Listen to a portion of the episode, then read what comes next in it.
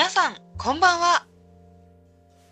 30代双子姉妹の晩酌ラジオ、乾杯です。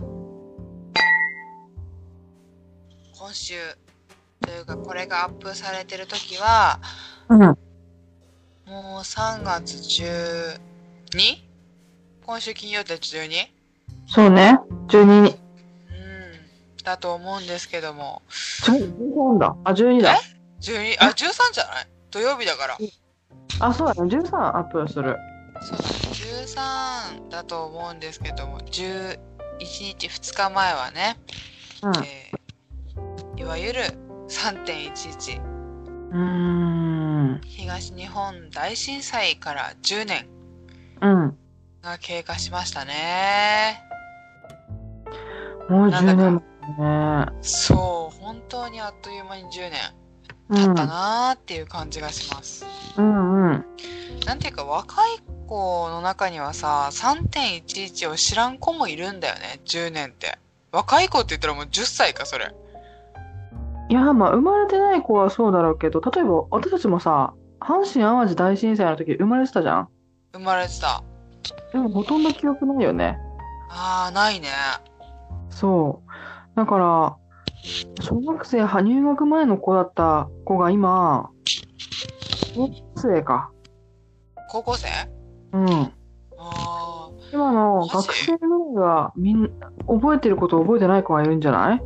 ああすでにねうん。高校生になるんだすごいねそうだよ。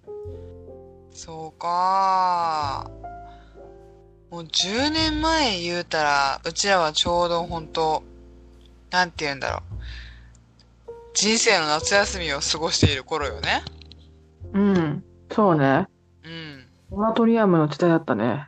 何してましたか？しーちゃんは3点10年前の3.11の時あ、もう私は完全に覚えてるよ。何してたか。何？もう家で寝てた。あのね言うとね私も同じ でも私の場合はすごい印象深いというか、覚えてる理由があって、その、10年前の3.11の日は、私当時大学生で、で、先写真部に入ってたのよ。うんうんうんそうねそうそう。で、3月11日ってもう卒業シーズンだから、その時確かね、卒業展覧会を開催してたんですよね。うんうんうんで、夕方まで寝て、で、あのー夕方から起き出して、あのー展覧会を駅前の方に見に行くつもりだったわけ。うんうんうん先輩たちとねそうそう。そしたらさ、家で寝てる時にもうずーっと地震が起きて、私はその頃、あのー新潟にいたから、揺れは感じたんだけど、そんなに大きくなかったの。うんうんずっと揺れてた？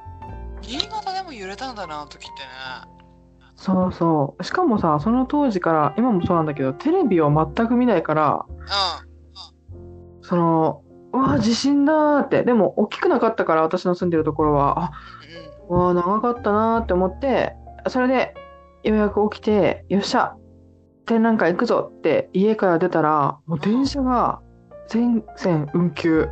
だよねで、何が起きてるのか分かんなかったけど、とりあえずバスで駅前まで行ったら、うもう展覧会どころじゃなくて、その、んそりゃそうだよね現場にいた先輩たちが、テレビ見たかってうん言われて、そこで何が起きたかっていうのを知った。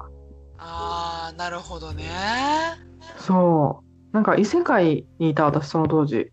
あ なんかあの混乱に最初ちょっと乗り遅れた感あったわけねそうそうそう。なるほどね。母ちゃんはね、うん。母ちゃんだって、母ちゃんだって。そんな覚えはないわな。母ちゃんはね、当時、東北にいたから、もっとリアルな体験したんじゃない？そうなんですよ。うん。もう。ねいわばその当時私はつあのー盛岡にいてうん。岩手のねうんうんうん。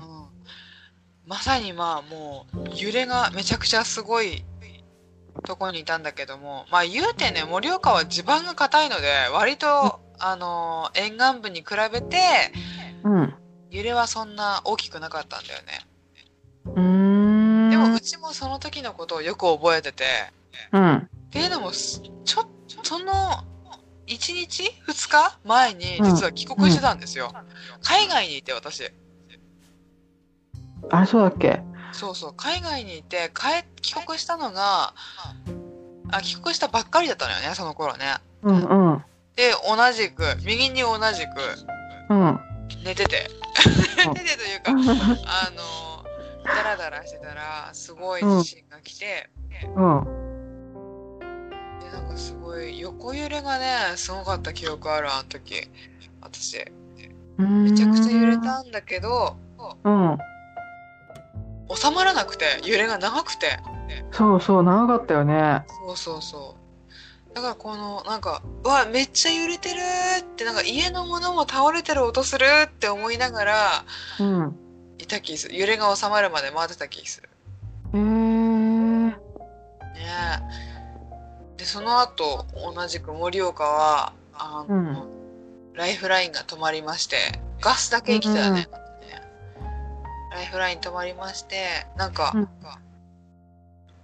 すごい揺れたからびっくりしたじゃん？で、うん友達に連絡したら、うん。あの、同じくやっぱ電車が止まって、うん。駅前で立ち往生してるみたいなうん子がいて、うん。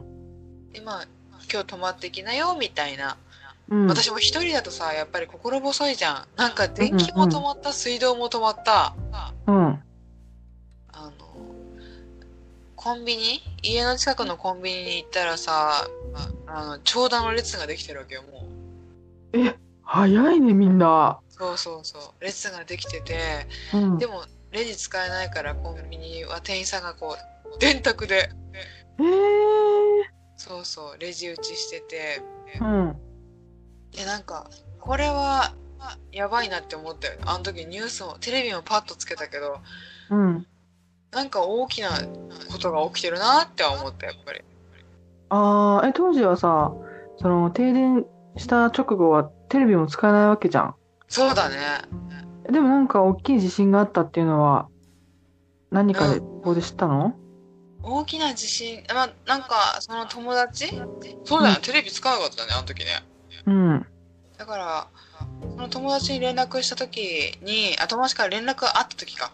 うんうん。時に駅前の写真が送られてきて、うん。すごい大混雑してるよ、みたいな話とか、実はその時沿岸部に住んでる先輩、帰省中じゃんね、3月だね。うん。とかがこう、ツイッターで、えあ大変なことになってるみたいな話を聞いたりして、え情報は入ってこないながらも、うん。やばいなっていう感じもあったかもね。うんそこからしばらく、でも一人でいるのがね、もう本当怖かったから、うん。その日は、友達、その、駅、あ、電車が動かないから帰りそびれちゃった友達とうん。過ごしたし、うん。その次の日からはこう、いわゆるこう、県外から来てて、一人暮らししてる友達と、しばらく一緒にいた、ずーっと暮らしたかも、あの時。うーん。えいつぐらいに復旧したの？ライフラインは。ライフライン時代はそんなね、あ、でも、長くはなかった。一週間なかったと思う、多分。うんうん。復旧自体は早かったかなーって思うけど、何分寒いからね、岩手ね。ああ、3月だもんね。そう、3月の岩手は寒かったですね。大丈夫だったの？暖房なんかは。ないじゃん、暖房ね。うん。だから、毛布かぶった記記憶あるな、あの時。えー。で、なんかガスでご飯炊いて、え上ーを。しのいだ記憶が、上をしのぐっていう方でもないけど、うん。あの時その、なんだろう、学生だったから、うん。友友達同士の LINE とか。LINE あったっけあの時？私はね、ガラケーだったから使ってなかったよ。ああ、じゃあまだない頃かな。多分、ツイッターとかの頃なのかな、まだ。うん。なんかあの時、あの、いろいろな情報が出回ってたよね。あのう、ん一人暮らしの大学生の家に、その、なんて言うんだろう。物資の配給ですっていうのを偽って、変質者が入ってくるよとか、うんうん。金品を取られることがあるから、知らない人は家に入れちゃダメだよとかっていう LINE がね、LINE っていうか連絡が回ってきたりしたね。うーん。これすごいなんか物々しかったね。うん。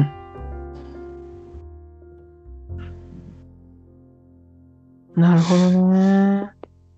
あともうどうしようもなくさ、テレビが復旧した後、見れた？テレビ。私はもう、その前後、ずっとテレビほ見てないよ。ああ、そうか。多分あの頃のテレビを見れないっていう人もいたと思うんだよね。あ、そっか、なんか、ポポポポーン。あったね。ああ、思い出した。なんか CM ばっかりやってたよね。CM ばっかりやってたんだよね。番組がなくて。うんうんうんうん。で、AC の CM ばっか流れるから、うん。なんかみんなそのポポポポポンを、うん。あの、ネタにした気もする。ああ、覚えてるな。結構覚えてるな。覚えてるね、意外にね。うん。あの頃のテレビ、最初にさ、その、うちもやっぱ遠方に住んでたから、うん。家からさ、電話があって、うん大丈夫？みたいなうんうん。電話があった時に、話した時にその、沿岸部にいる、あ、沿岸部の様子がさ、テレビで映し出されて、うん。お母さんが、うん。あの、津波に飲まれてた家族、泣きながらそのテレビに訴えてる映像とかね、うんうん。津波にな、あの、旦那様が、旦那さんが流されてっちゃって、助けてくださいっていう、もう、あの、映像が流されたりしてるのを見てさ、本当に気が参るというか、おかしいんだけど、見える感じなんだね。そうそうそうそう。うちがね、うちらが気がめいるのはおかしいのかもしれないんだけども、うんうん。うん傷つき、傷ついてる人たちを見て気がめいる番組だったね。あの時のテレビはね。うーん。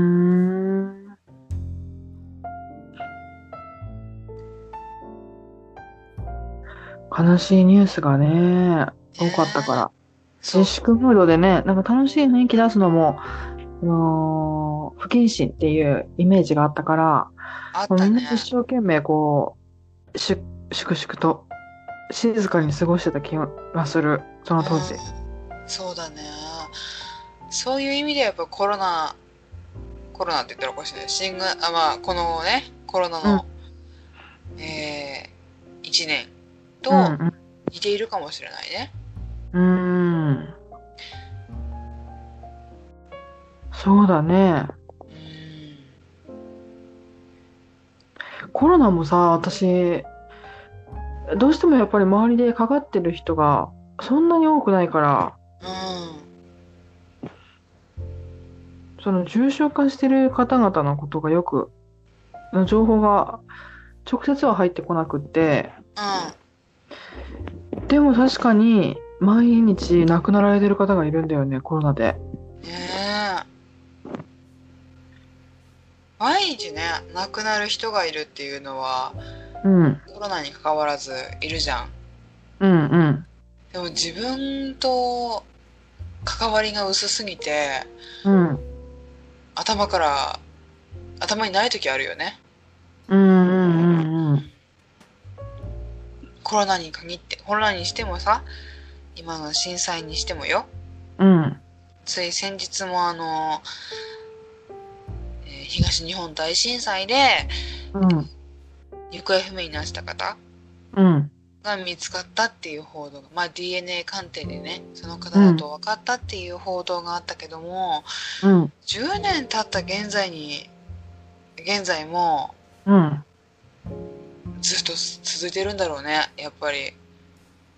そういった被害に遭われた方はよ。うんうん。うん。その人たちの震災はまだ終わってないんだよね。終わってないよね。家族がいなくなった人とか、うん。そうそうそうそう。ね、家屋が流されちゃった人とか。ね福島だってまだ立ち入りが制限されてる土地もあるんじゃない？そうだね。どうかな立ち入り制限そうされてるところもまだあるのかな？どうなんだろう福島ってもう全部入れるようになったのかな？うん。いや、ちょっとわかんないな。これなんか、なんだっけ？あの、浪江町かな？うん。福島、うん立ち入り制限区域になってたところだけども、うんうん。まあ、解除された以降も、その震災前は2万人住んでいたところが、今現う在ん居住者は1500人しかいないっていう話を聞いて、うーん。解除された後戻ってくるかどうかって、そら微妙だよね。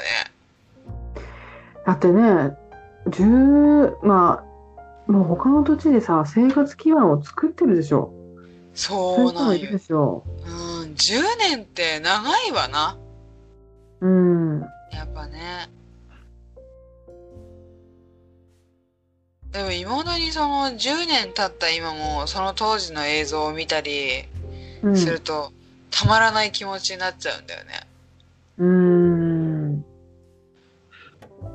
さっきも話に出ましたが、うん。あの時の、あの当時のうん。テレビの映像って本当に毎日こう、なんか誰かが傷ついてるっていう映像が流れてて、うん。でもそれに対して何もできないっていう自分うん。うんの。このもどかしさが常にあった気がするんだけども、うん。うん、あの時もなんか何にもできないことに対して、うんすごくジレンマを抱えてたが、うん。思わずこう、なんかしようと思って、とりあえず募金してみるみたいなうん。うん。ことがあったけれども、うん。10年経った今、同じく映像を見てると、やっぱりその当時のことを思い出すよね。うーん。何とも言えない気持ちになりながら映像を見ている。ねえ私うん。なんかあの、被災した直後はさ、うあん。の、学校に通ってたから助かった子供たちとか、うん。ご両親とか家族がもう亡くなられてるけど、子供だけ助かったっていう、い、維持震災維持か。そうだね。そう、の問題とかも出てきてて、うん。あったね。うん、うん今はそういった子たちはどうなってるんですかね。そうだよね。もう10年前、子供だった子だから、あ、今あね、調べてみたら、はい。あの、まだ帰宅困難区域ってのはあるらしいですよ、福島にも。やっぱありますか福島。うん、うん。ねえ。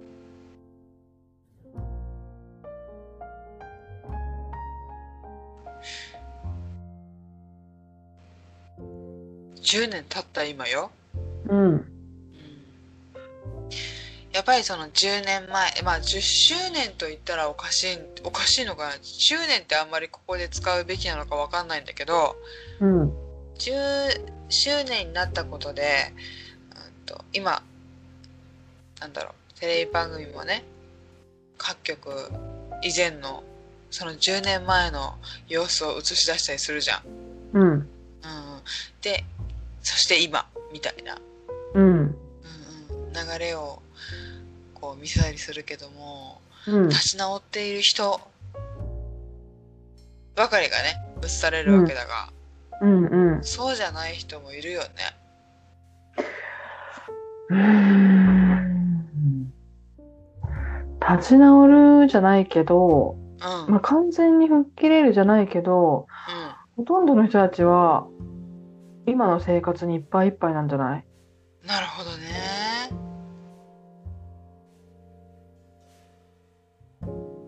ごめん、言っていい？うん。酔ってる。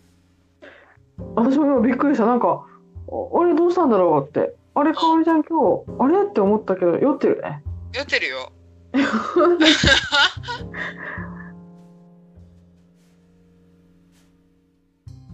ー今日10年前を思い出すとどうしようもなくいたたまれない気持ちにもなるんですけど、うんうん。なんか、やっぱりその当時さ、かおりちゃんはなんか、私よりも、よっぽどな、心を、うん、なんて言うんだろう。胸を痛めていた。ちょっと待って。なんて言えばいいの？酔ってる？うん、酔ってない。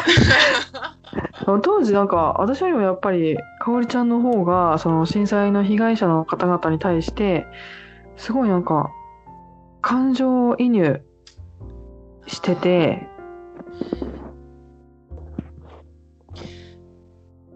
胸を痛めていた。そうね。そう。今、こう10年経った今でも、やっぱりかおりちゃんは、当時の被害者の人たちに、はい。のことを思ってるんだなって。え？そうだね。うん。やっぱ悲しい気持ちになっちゃうかな。なんかあの頃さ、本当にもう、なんだろう、あのテレビで毎日見てる映像とか、自分の手元に流れてくる情報とか、写真とか見うんて、うんどうしようもなくなって、なんか走ってた気する、ATM に。うーん。とりあえず今できることをしなきゃっていう思いで行ったうけど、んうん。うん。とにかくなんか悲しかった記憶があるねあの頃は、うん。うん。まあ言うたらね私以上にその私が被害者の方々に被害者って言ったらおかしいか震災の被災者かうん。うん被災者の方々に心を砕いてたっていうふうに知ったん言うけど、うん。確かにその当時なん同じ岩手県内にいながらも私以上にうん。大変な目に遭ってる人がいていているんだなっていう思いうん。うん。はあったよね。うん。何かしてあげたいっていう衝動が。そううん正直に言えばなんとなくこう後ろめたさがあった気するうん。同じ岩手県内にいながらもあそれほどこう被害が大きくなかった自分と沿岸部ではああいうもう信じられない想像できないような目に遭ってる人たちがいるっていう二律背反うん。合ってますか？二律背反は間違ってます。その都度ツッコミを入れてもらっていいですか？いや、今真面目な話してるからさ、なんか、とりあえず最後まで言わせるかって思ったよ。あ本当？はそうそう、いい話だと思ったから。うんで最後。まあ今悲しい話がさ、メインだったけど、やっぱり10年経ったことによって、当時の被災地の状況もさ、すごく変わったじゃない？そうだね。うん、うん大きく変わりました。うん。よく言われてるね。ハード面の整備はだいぶ整ってきてから、うんうん。以降はソフト面に注力していきたいうんうん。っていう意向を出すね。国もね。そうだよね。まず生活が成り立つようになったら、今度はなんか心のゆ豊かさにつなげられればいいよね。ね。そうね。一番ですね。それがまあ目指すところではあるよね。うーん。うん。あれから10年、うん。みんなどのようにあの時のことを消化しているのかうんうん。気になりますね。そうだね。なんか、む直接その人たちにお話を聞くとか、そういうことはできないけど、できればみんな、うん。あ救いがあったらいいなって思うね。うん。そうだね。悲しい出来事があったとしてもね、今は救われればいいなって。今何かね、一つでもこう、生きる糧があることを祈るよね。うん。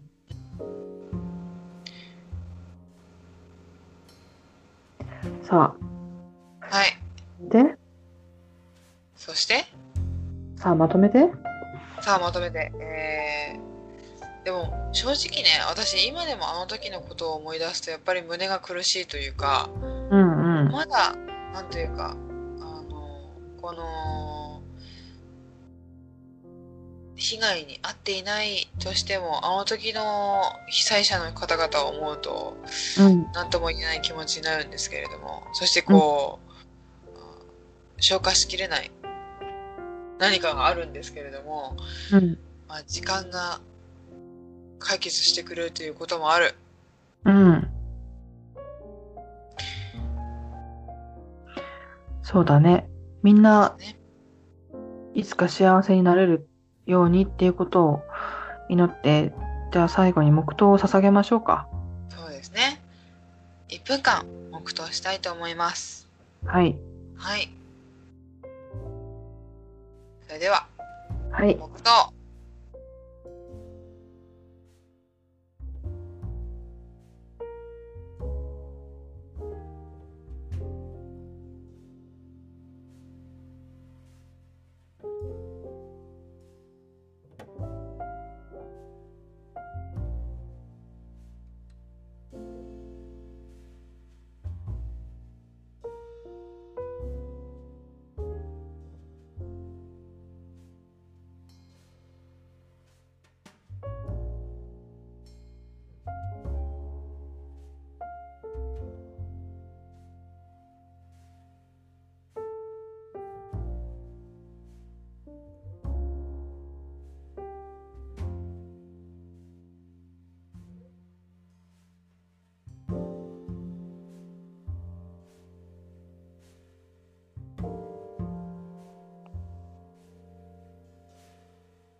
黙祷終わり。はい。なんか悲しい思い出ばかり語ったんだけど、うん。あの頃、あの時のことを教訓にして今、頑張ってるよね。みんなね。うん。その、防災に関してとかもね、うん。個人的なことだけども、やっぱりある程度こう、準備はしておくようになったな。うーん。何か、突然来るっていうことを学んだよね。そうそうそう。まさかそこまで大きなことはないだろうっていう、うんあの、なんて言うんだろう、安心感って言ったらおかしい。慢心か。うん。があったけれども、その当時。やっぱりそれなりに、いつ何が来てもおかしくないんだなっていうことを学んだかなっていう気がしますね。そうだね。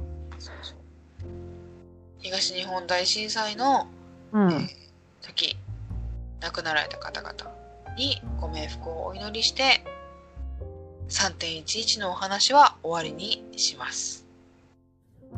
はい。はい。よろしかったですか？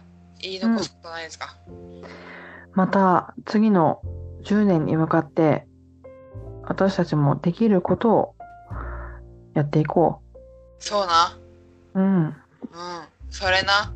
そう。まあ、傍観、いつまでも傍観者じゃいけないなって、いや、今日話してて思ったわ。お、すごいね。あ、ごめん、超上から目線で言ったけども、すごいね。なんか当時はね、何の力も持たない、ただの学生だったから、周りの大変な状況を、わーって圧倒されるばかりだったけど、今だったら、私もいくらか支援もできるし、現地に行けるし、そう。だからね、行きたいよね。うん。ねえ、まあ今はね、また震災とは別の、うん、ほんとね、それね、震災とは別で、一年ね、大変な時期を過ごしましたね、本当に。ねねえ。今ようやっと、まあ、日の目、日の目というか、え、うん。出口が見えてきた感ある。ねえ、うん。ここまで長かった。ここまで長かった。うん。特にね、今、今まだ延長になっちゃったけどもね、あの、緊急事態宣言が出てる都市部の方々、まあ、本当によく我慢されてるなっていう気がしますね。うんうん。みんな一生懸命頑張ってね、ここまで来ましたから、うん。うがい手洗い、ソーシャルディスタンスに気をつけて、うん。残りの緊急事態宣言中も、もう少し頑張りましょね、ようやく今、ワクチンの供給のめどが立って、光がわずかに見えてきたところだと思うから、う。そうだね。そう、出口がない暗闇の中を走り続けるのは限界があるけど、うん。方があるんだったら、あと一歩頑張れると思う。そうだね。うん。うん。何かしら出口、まあきっかけといいますか、希望がある。しーちゃんの言うね、希望があるのであれば、うん。あと少し頑張れるかな。ね。う諦めずにね。ね。諦めずにね。まあこの暁には、えー、オリンピック待ってますから。うんうん。そうだね。オリンピックも何か苦しい困難があればまた人生に楽になるので。うん。オリンピックね、いろいろ決まりましたね。つい最近も。うん。海外の、えー、まあ観覧車ですかね。うんうん。うんうん。を受け入れない方向で今調整中ということですから。まあね、やっぱり東京としてはさ、オリンピック特需うん。を狙って、その、運動場とかも整備したわけだけど、うんうんやっぱりね、情勢がそれを許さなかったと思ううん。ね。そうだね。やっぱりこの緊急事態宣言でめちゃくちゃ感染者も減らして、投げ止まりって言われてるけどさ、一時期2000人いたからね、1日の感染者数が。そうな。そう、それをさ、400人とか300人まで抑えられたもうそれだけですごいと思いや、ほんと思うよ。こっちう。も。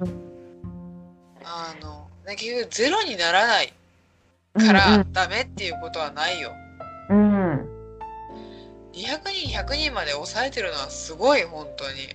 うん、本当よそれこ。そね、努力の賜物ですね。うん。ねオリンピックもね、安全に気をつけて、みんなで楽しめればなって思うよ。そうね。うん、思います、それは、本当に。はいということで、えー今日の晩酌ラジオは、えー東日本大震災3.11についてお話しさせていただきました。はい。なんか、真面目な話もしつつ、あれから10年経ったっていう、改めてこう話しながら、時の流れを感じたね。そうだね。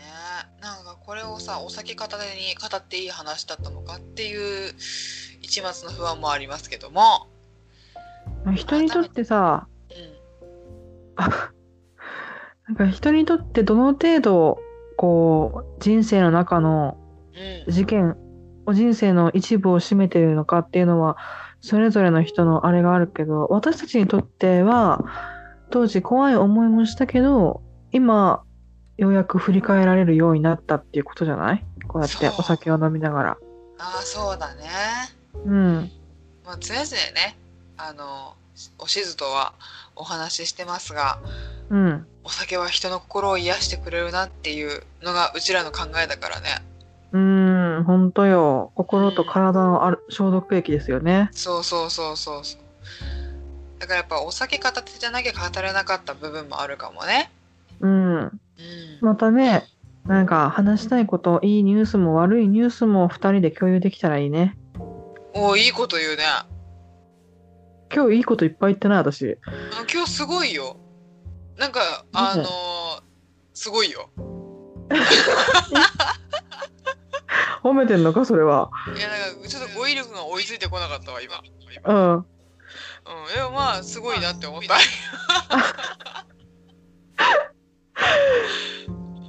そうね。